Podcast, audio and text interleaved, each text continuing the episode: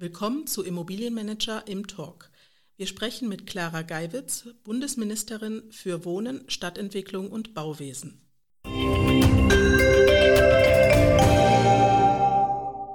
Der Podcast Im Talk bietet die Gelegenheit, mit Experten und Dienstleistern aus und für die Branche kurz und knackig ins Gespräch zu kommen.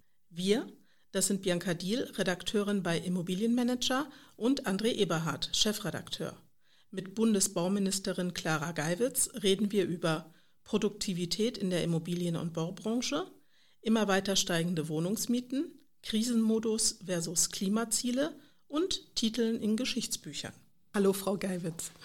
Hallo. Frau Geiwitz, Sie sind jetzt seit ungefähr zehn Monaten im Amt. Was ist so Ihr Eindruck von der Branche? Denn das ist auch eine Frage, die ich oft gestellt bekommen habe, gerade letzte Woche auf einer Tagung. Fragen Sie doch mal die Frau Geiwitz, was sie eigentlich so von der Branche hält und wieso Ihr Eindruck ist nach zehn Monaten. Also zum einen war das ähm, eine ganz große Euphorie, als ähm, das Bauministerium an den Start gegangen ist, haben sich eigentlich alle äh, rund um den Bau, die Wohnungswirtschaft, die Immobilienwirtschaft, haben sich gefreut, dass es wieder ein eigenständiges Bauministerium gab. Dann gab es natürlich im Januar schon die erste Stimmungseintrübung mit dem kurzfristigen Stopp der BEG-Förderung. Und natürlich seit dem 24. Februar, dem furchtbaren Überfall Russlands auf die Ukraine, haben sich die Rahmenbedingungen äh, für den Bau natürlich nochmal extrem eingetrübt. Das ähm, umfasst viele Facetten. Das sind Lieferkettenprobleme. Das sind natürlich auch ähm, jetzt die steigenden Zinsen, das andere Förderregime, aber auch Fachkräftemangel in vielen, vielen Bereichen. Also es ist eine große Herausforderung vor der die Branche steht. Ich muss aber sagen, dass ich in der Zeit ähm, auch sehr schätzen gelernt habe, dass es einen wirklich kurzen Draht gibt, auch äh, mit den Vertretern und man bei allen Problemen immer gemeinsam doch ganz sinnvoll an einer Lösung versucht zu arbeiten. Sie hatten das Stichwort Herausforderungen schon genannt. Auch langfristig steht die Branche vor vielen Veränderungen und Herausforderungen. Wo sehen Sie das größte Potenzial, den größten Hebel, um diese zu bewältigen? Das Gute ist ja, dass wir ähm, jetzt in einer Phase sind, wo man Wohnen und Bauen, Neubau auch wieder wertschätzt. Wir kommen ja aus einer Entwicklung, wo man gesagt hat, die demografische Prognose Deutschlands ist eine negative. Man braucht eigentlich gar nicht mehr besonders große Aufmerksamkeit oder eine besondere Förderung für diesen Bereich. Ähm, und das hat sich natürlich komplett umgedreht. Wir sind in einem Bereich mit immer noch einer hohen Nachfrage an äh, Wohnungen und gleichzeitig natürlich Investitionsbedarfen in die Klimaveränderung. Und ich glaube, dass auch das ein großes Potenzial ist, dass man zusammen mit zum Beispiel anderen Dienstleistungen dem Mieter in Zukunft nicht nur das alleinige Produkt äh, Wohnung zur Verfügung stellt, sondern auch integrierte andere Dienstleistungen. Wenn ich an das Thema E-Mobility denke, äh, aber auch Mieterstrom, den wir voranbringen wollen, dann ist das natürlich eine Entwicklung, die auch ganz, ganz spannend ist. Wenn Sie noch ein bisschen mehr auffächern, nicht nur auf den Wohnungsbau, sondern wenn man solche Stichworte mal nimmt wie Digitalisierung oder weniger Bürokratie, einfacheres Baugesetzbuch, halt nicht nur für den Wohnungsbau, sondern für die gesamte Branche. Wo sehen Sie da die möglichst größten Punkte zur Veränderung? Also das eine ist die Digitalisierung der kompletten Kette. Also das fängt an vom Bauantrag über die Genehmigung, geht aber natürlich weiter bis zum Plan. Also wir haben ja jetzt in Meseberg die Digitalstrategie der Bundesregierung verabschiedet. Da steht zum Beispiel die ganze Frage an Building Information Modeling, dass man am digitalen Zwilling plant, dass man die Bauausführung macht, aber natürlich auch den Betrieb des Gebäudes und auch natürlich, wenn es dann zum Um- und Rückbau kommt, das auch nutzt mit den ganzen Informationen über die in dem Gebäude gespeicherten äh, Rohstoffe, die man dann recyceln kann. Das ist das eine. Das wird, glaube ich, eine, eine ganz große Herausforderung ähm, werden. Und das Zweite ist, ich glaube, dass wir insgesamt natürlich auch mal stärker in die Multifunktionalität gehen müssen, wenn wir in eine Kreislaufwirtschaft eintreten, in allen Branchen, mit Blick auf die Ressourcen des Planeten, dann müssen wir natürlich auch beim gebauten Gebäudebestand, auch wenn der immobil ist, doch eine höhere Multifunktionalität haben als heute, dass es einfacher ist umzubauen. Da wollen wir auch das Thema Umbau, Umbaurecht äh, dieses Jahr noch angehen im Bündnis für bezahlbares Wohnen, weil wir haben ja schon ganz, ganz viel umbauten Raum in Deutschland und den nachzunutzen, auch für die nächsten Generationen, das wird sehr, sehr wichtig werden. Viele sind ja früher immer mit der Faustregel aufgewachsen, ein Drittel des Nettogehaltes für die Miete einzusetzen. Davon sind wir vor allen Dingen in den Großstädten mittlerweile weit entfernt. Dabei ist Wohnen im Verhältnis zu anderen Ländern in Deutschland immer noch verhältnismäßig günstig. Müssen wir uns da vielleicht auch an neue Verhältnismäßigkeiten gewöhnen in Deutschland?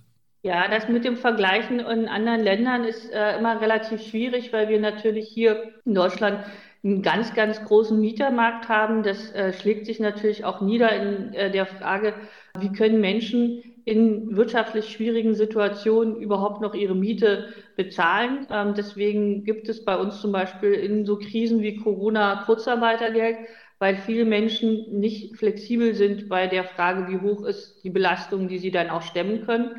Und in dieser jetzigen Situation ist es natürlich vor allen Dingen die Nebenkosten, die die Menschen umtreiben.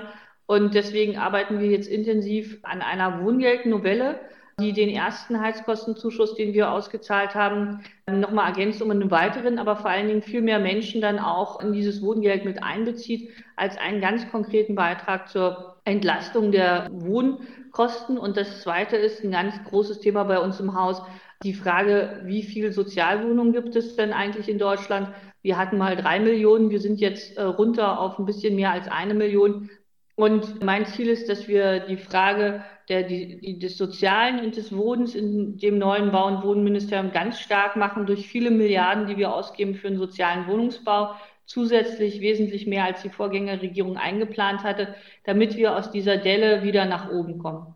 In diesem Zusammenhang spricht sie ganz bestimmt ganz viele Leute auf die 400.000 neuen Wohnungen an, die wir pro Jahr eigentlich bräuchten. Wenn ich aber auf das gucke, was hier in Deutschland gebaut ist, kommt mir eher vor, als hätten wir ein Bestandssanierungsproblem angesichts stetig steigender Nebenkosten und einem veralteten Immobilienbestand. Müsste die Förderung hier nicht wesentlich stärker ausfallen und vor allem den Uraltbestand stärker fördern? Beides stimmt. Also wir haben zum einen natürlich äh, den Bedarf an zusätzlichen Wohnungen, und der ist ja auch nochmal gestiegen durch die vielen Menschen, die aus der Ukraine zu uns gekommen sind. Und insbesondere natürlich dadurch, dass wir eine Verteilung haben, die ist international zu beobachten, Trend zur Urbanisierung. Das heißt, wir brauchen in den Zentren eindeutig mehr Wohnungen, als wir bisher haben. Und gleichzeitig müssen wir mit Blick auf den Klimawandel den Bestand sanieren. Und da ist es auch so, dass die Sanierungsförderung im Wirtschaftsministerium angesiedelt wird und die gerade auch überarbeitet wird. Und mein Petitum wäre, dass man hier vor allen Dingen auf die ähm, Gebäude sich konzentriert, die einen sehr schlechten Stand haben. Weil das eine ist natürlich, wenn der Gebäudezustand sehr schlecht ist, haben wir die höchsten Einsparungen an CO2. Auf der anderen Seite sind das Gebäude mit einem nicht vorhandenen ökonomischen Modell. Also entweder sind das selbstgenutzte Immobilien, deren Besitzer das nicht alleine stemmen können oder aber mehrgeschossige Wohnungen, die ganz niedrige Kaltmieten haben. Und hier muss vor allen Dingen durch die staatliche Förderung ermöglicht werden, dass dieser Bestand auch energetisch saniert wird. Und bei der Reform des Wohngeldes werden wir auch eine Klimakomponente einziehen. Das heißt, insgesamt wird natürlich durch die große Sanierungswelle die Kaltmieten auch steigen. Und das muss gerade im Bereich der Einkommensbezieher von Wohngeld dann auch noch entlastet werden. Diese Entlastung ist ja einerseits auch etwas, was wir ganz dringend brauchen, aber andererseits haben wir auch Wünsche für die Stadt der Zukunft. Und äh, auch Corona hat das beeinflusst, wie wir uns so eine Zukunft in der Stadt wünschen. Die Menschen möchten flexibler sein, sie möchten umweltbewusster leben. Das wirkt sich auf die Stadtentwicklung aus. Ich würde gerne von Ihnen wissen, wie sieht denn aus Ihrer Sicht so eine Stadt der Zukunft aus? Das ist ein Thema, was uns gerade im Ministerium mit dem Innenstadtbeirat stark beschäftigt, wo wir mit ganz vielen Akteuren, die jetzt die Quartiere prägen, die Frage beantworten, äh, genau, warum gehe ich eigentlich in 10, 15 Jahren in eine Innenstadt und was mache ich da? Und bis jetzt ist das natürlich geprägt durch die Funktion des Wohnens und durch sehr viel auch Automobilverkehr. Und ähm, mein Quartier der Zukunft ist ein gemischt genutztes. Das heißt, man hat äh, sowohl Wohnen als auch Gewerbe man hat Grünflächen, die dann auch klimapositive Effekte haben, die Hitzeinseln vermeiden. Man hat viel Aufenthaltsbereich, wo man nicht konsumieren muss, wo Menschen sich einfach aufhalten können. Und man hat natürlich auch eine Architektur, die vermeidet, dass Menschen ähm, den ganzen Tag allein in ihren Wohnungen sind, sondern wo es auch viel Begegnungsfläche gibt und ähm, natürlich auch die Möglichkeit, in der Innenstadt etwas zu unternehmen, ohne Geld auszugeben. Und das ist eine große Herausforderung für die Architektur der Zukunft. Aber natürlich müssen wir auch die Klassiker angehen, die jetzt große Probleme sind, zum Beispiel die TH-Lärm, die verhindert, dass Gewerbe und Wohnen in einem dichten Kreis beieinander sind. Aber wenn wir uns unsere alten historischen Innenstädte angucken, dann war diese Mischung auch immer etwas, was Urbanität ausgemacht hat. Und ich glaube, wenn wir eine 15-Minuten-Stadt haben wollen, wo wir mit dem Fahrrad alles erreichen können oder zu Fuß, dann müssen wir die Trennung, die nach dem Krieg vorgenommen wurde zwischen reinen Gewerbegebieten und reinen Wohngebieten, natürlich überbrücken und wieder enger zusammenrücken. Das ist richtig, ja. Gefühlt ist die Branche so ein bisschen, schaltet sie gerade in Krisenmodus. Ich weiß nicht, wie Ihr Eindruck da ist, aber Inflation und Zinsen trüben die Stimmungslage. In Gesprächen rückt auch das Thema Nachhaltigkeit so ein bisschen in den Hintergrund. Wir haben natürlich davon profitiert, dass die letzten zehn Boomjahre das Thema tatsächlich mal eine gewisse Ernsthaftigkeit gebracht hat. Äh, wie sehen Sie die derzeitige Entwicklung in der Branche in Bezug auf die Klimaziele? Also ich bin jetzt viel unterwegs gewesen im Sommer wo ähm, zum einen ich mir auch ganz viel angeschaut habe, was im Bereich Holzbau gerade passiert. Mein Gefühl ist, dass wir da erst noch am Anfang einer großen Entwicklung, insbesondere im Büro, aber auch mehrgeschossigen Wohnungsbau äh, stehen. Im Bereich Ein- und Zweifamilienhäuser sind die Zahlen ja schon ganz erheblich, aber ähm, jetzt öffnen auch sehr viele Hersteller von seriellem Holzständerbau. Äh, Holzbau wird auch für die Nachverdichtung in den Innenstädten genutzt und äh, auch die Hersteller von konventionellen Baumaterialien, ob das nur Kalksandstein ist oder die Zementindustrie, gehen natürlich auch den Weg der Dekarbonisierung. Die haben da alle Roadmaps. Ähm, das ist natürlich eine große Transformation in dem Bereich. Und ähm, ein Thema, was uns vor der Sommerpause beschäftigt hat, war die Frage der Wärmewende im Gebäudebereich. Wenn Sie sehen, wie hoch der Anteil ist an Wärmepumpen im Neubau, da ist schon eine große Sensibilität in der Branche unterwegs und ähm, gleichzeitig durch die steigenden Nebenkosten wissen aber auch viele, dass für den Mieter der Zukunft das nicht nur relevant ist, wie die Kaltmiete ist, sondern auch wie der Dämmzustand des Hauses ist, wie die äh, Verbräuche insgesamt sind. Und das ist natürlich auch nochmal ein Anreiz zu investieren. Und mein Eindruck ist, dass das passiert. Das, was jetzt momentan mich sehr umtreibt, ist die Frage der Liquidität, gerade von großen Bestandshaltern. Da sind wir auch in Gesprächen mit dem Wirtschaftsministerium, dass man auch die jetzt gestiegenen Nebenkosten, die man vorfinanzieren muss, dass man das gut machen kann, ohne dass Investitionsmöglichkeiten äh, leiden. Da versuchen wir möglichst kurzfristig auch für die Branche eine Unterstützung. Und im Bereich des äh, seriellen Wohnungsbaus ist das natürlich auch nochmal die Möglichkeit, preiswertes, aber auch äh, nachhaltiges Bauen zu verbinden. Und wir selber im Ministerium haben hier ein Qualitätssiegel nachhaltiges Bauen entwickelt, was zum Beispiel Anreize setzt für ökologisches Bauen und Fördervoraussetzung ist. Abschließend haben wir noch ein paar Leserfragen eingesammelt für Sie, unter anderem eine Frage von Professor Dr. Thomas Bayerle mit Blick auf das Baugesetzbuch, dessen äh, Anzahl der Vorschriften in den letzten Jahren deutlich gewachsen ist. Wann gelingt es Deutschland einfacher zu bauen?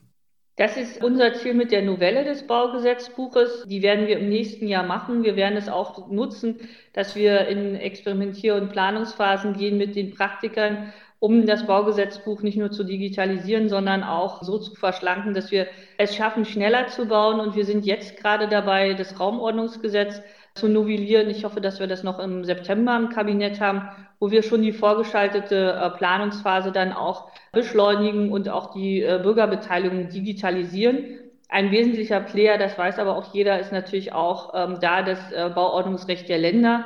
Und da sind wir in Gesprächen im Bündnis für bezahlbares Wohnen wie mit äh, Typengenehmigung, mit Standardisierung über eine Musterbauordnung auch da eine Vereinfachung passieren kann. Und Leser bzw. Hörer Dr. Paul Kowitz möchte wissen, welchen Beitrag leistet Ihr Ministerium in den anstehenden Verhandlungen zur EU-Gebäuderichtlinie? Welche Punkte sind der Bundesregierung wichtig und warum? Und an welchen Stellen will Deutschland konkret noch Änderungen im Rat einreichen? Also wir sind da natürlich in sehr äh, intensiven Gesprächen über unterschiedliche Prozesse. Das eine ist natürlich die äh, Novellierung der EU-Gebäuderichtlinie. Und ähm, da ist für das Bauministerium immer ganz wichtig, dass das Ganze sozialverträglich ausgestaltet wird. Ich persönlich komme ja aus äh, den äh, neuen Bundesländern und kann mich noch gut erinnern, wie zum Beispiel damals der Abwasseranschlusszwang sehr viele für existenzielle Probleme gestellt hat. Und deswegen ist mir ganz wichtig, dass wenn wir Sanierungsstandards festsetzen, wenn wir Mindeststandards festsetzen, dass wir immer auch im Blick haben, ob die Besitzer der Gebäude sich das auch leisten können Und das Zweite ist, dass wir ähm, auch immer die technische Machbarkeit für den Gebäudeeigentümer äh, gewährleisten müssen, insbesondere bei der Umsetzung genau dieser Energieeffizienzstandards. Und dann ist es natürlich wichtig, dass wir nationale Besonderheiten einbeziehen, äh, dass wir da entsprechende Flexibilität auch in den Umsetzungen der Kommission haben und wir zum Beispiel bei der Vorbildwirkung der Sanierung von öffentlichen Gebäuden ganz genau definieren, was ein öffentliches Gebäude ist. Wir haben ja große Bestände an kommunalen Wohnungsgenossenschaften, die werden zwar von öffentlichen Trägern gehalten, aber sind aus meiner Sicht natürlich keine öffentlichen Gebäude im eigentlichen Sinne. Und was uns bei der jetzigen Vorschlägen der EU fehlt, ist der in Deutschland ja seit Jahrzehnten gelebte und praktizierte Ansatz äh, des Quartiers, den, die Quartierkonzepte, die wir über unsere Städtebauförderung insbesondere haben, sind für mich ein Schlüssel, nicht nur bei der Sanierung, sondern auch bei der Wärmewende, weil die Investitionen so groß sind, dass wir wirklich in großen Einheiten, in komplexen Ansätzen äh, rechnen und planen müssen, damit das Ganze für den Einzelnen auch verlässlich und stemmbar ist. Eine letzte Leser- bzw. Hörerfrage möchte ich Ihnen noch vorlesen. Das ist, die kommt von André Kaczmirski, der ist Geschäftsführer der Stadtbau in Aschaffenburg, beschäftigt sich also nur mit Wohnen. Sind Förderrichtlinien geplant, die flexibel auf beispielsweise Zinsänderungen und Baukostensteigerungen reagieren können? Ja, die Neubauförderung, die war ja bisher im äh, Wirtschaftsministerium angesiedelt. Die wird wechseln zum 01.01.2023 ins Bauministerium. Und wir konzipieren gerade die Neubauförderung für das nächste Jahr und das ganze äh, Thema äh, Entlastung von Zinsbelastung ist da ein ganz wesentlicher Punkt, äh, sodass wir das auch mit einem mehrjährigen Setting gewährleisten wollen, dass es plan- und bezahlbar ist, auch in Deutschland noch neu zu bauen. Und nochmal einen ganz privaten Blick in die Zukunft. Mit welchen Botschaften soll man sich später einmal in den Geschichtsbüchern in Verbindung bringen? Beziehungsweise welchen Titel wünschen Sie sich für Ihre Biografie? Ehrlich gesagt habe ich darüber noch nicht äh, nachgedacht. Ähm, ich glaube auch gar nicht, dass es irgendwie diese ganzen Politikerbiografien braucht, die dann sowieso nur im Schrank äh, stehen und die keiner liest. Aber wenn irgendwann mal jemand sich die Kurve der Sozialwohnungen in Deutschland anguckt und feststellt, dass das in meiner Amtszeit nach oben gegangen ist und nicht wie in den letzten Jahrzehnten nach unten, dann wäre ich schon sehr zufrieden. Frau Geiwitz, vielen lieben Dank. Gerne. Bis bald. Vielen Dank, Frau Geiwitz, für dieses Gespräch indem wir über Ihren Eindruck von der Immobilienbranche, Wohnungsmieten und Bestandsentwicklung sowie Krisenmodus versus Klimaziele sprachen, Sie Hörerfragen beantworteten und beschrieben, wie Sie gerne in Geschichtsbüchern erinnert werden wollen. Mehr Infos zu Immobilienmanager, unserer aktuellen News, im Fokus Veranstaltungen und unserer Implus Mitgliedschaft gibt es unter www.immobilienmanager.de. Zum Im-Plus-Angebot zählt auch unser Vordenker-Podcast Immobilienmanager, der Podcast. Einfach mal reinhören. Außerdem können Sie sich wieder für den Immobilienmanager Award 2023 bewerben. Bis zum nächsten Mal bei Im Talk.